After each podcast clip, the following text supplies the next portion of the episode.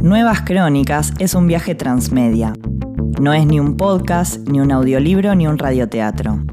Definitivamente tiene un poco de cada uno. Soy Agustina Springer y quiero llevarte con mi voz hacia el viaje y la experiencia de alguien más.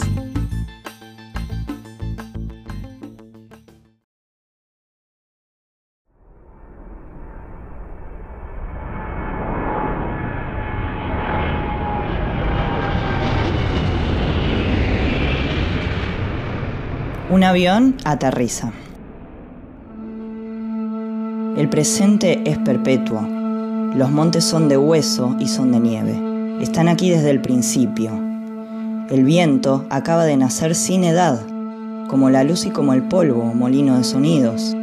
El bazar tornasolea timbres, motores, radios, el trote pétreo de los asnos, opacos cantos y quejas enredados entre las barbas de los comerciantes, alto fulgor a martillazos esculpido. En los claros de silencio estallan los gritos de los niños. Príncipes en harapos, a la orilla del río tormentado, rezan, orinan, meditan. Afganistán es un país en guerra. Es la nación del fundamentalismo islámico, de los talibanes, del terrorismo y de la yihad. En fin, un Estado fallido y vedado para los extranjeros, a menos que quieran terminar con la cabeza cortada. Pero hay un avión que aterriza y yo estoy en él. Entonces la imagen se congela. Meses atrás, en Venecia, había conocido al primer afgano en mi vida, Yusuf. Trabajaba como chef en el restaurante Orient Experience. Se había escapado por la guerra y había peregrinado por el mundo hasta terminar como mendigo en una estación de trenes italiana.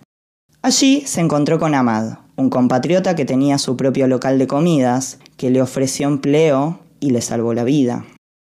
Yusuf me dijo, hoy estoy bien, que no es lo mismo que estar feliz. Mi mujer y mis dos hijas viven en Kabul y las extraño muchísimo. A lo que yo respondí, me gustaría conocer Afganistán. ¿Crees que es posible? No, me respondió, no vayas por nada. Es demasiado peligroso. Mi segundo contacto con la realidad afgana ocurrió en Macedonia del Norte. Radko, un médico que no paraba de fumar, me había levantado a dedo y comenzamos a charlar sobre mi recorrido. Vale aclarar que desde que comencé el viaje, Afganistán era la palabra prohibida. El tabú era la manzana tentadora. Y por un lado, es imposible negar su triste realidad, las bombas, los escombros, la posibilidad siempre latente de la muerte. Y por otro lado, tampoco podía engañarme a mí mismo. Me daba miedo, pero era eso lo que me atraía. ¿No querías ser periodista? ¿No querías comprender al ser humano? Y bueno, ¿Qué mejor que hacerlo en el infierno? Entonces, cuando mencioné el nombre maldito, Radko apagó su cigarrillo en el tapizado, me miró a los ojos y me preguntó, ¿Estás loco? Mi hijo es experto en informática. Se anotó para ir allí con la misión de la OTAN. Le pagaron muy bien, pero no pudo salir de la base militar. Vio morir a muchísimos soldados. Ni lo pienses. Y así, las señales negativas se sumaban. No hace falta, no te arriesgues. Pero el deseo, incluso irritado por esos consejos adversos, se mantenía. A veces así funciona, mientras más te dicen que no podés, más ganas te dan de hacerlo. Tampoco quería ser un mártir, pero las dudas me asaltaban. ¿Sería realmente tan terrible? ¿No estarían exagerando? Bueno, en todo caso, aún viajaba por los Balcanes y para Afganistán faltaban muchísimos kilómetros. No era un dilema urgente. Además, existía otro obstáculo, la visa.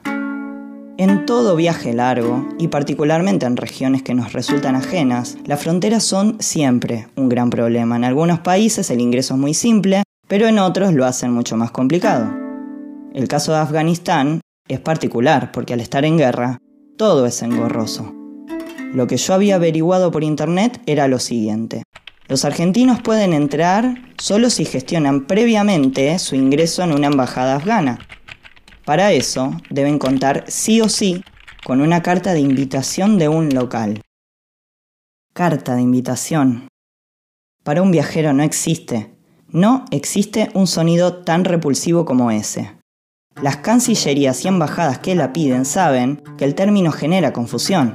Incluso pareciera ser ese el objetivo, desalentar la llegada de turistas con ambigüedades y trabas burocráticas. Porque a ver, ¿quién debe escribir esas cartas? ¿Un amigo? ¿O debería ser un funcionario público? En papel, a mano o en computadora, certificada por un escribano? ¿Qué debe decir? A quien corresponda invito a mi amigo Fernando o a las autoridades por la presente solicito tengan a bien.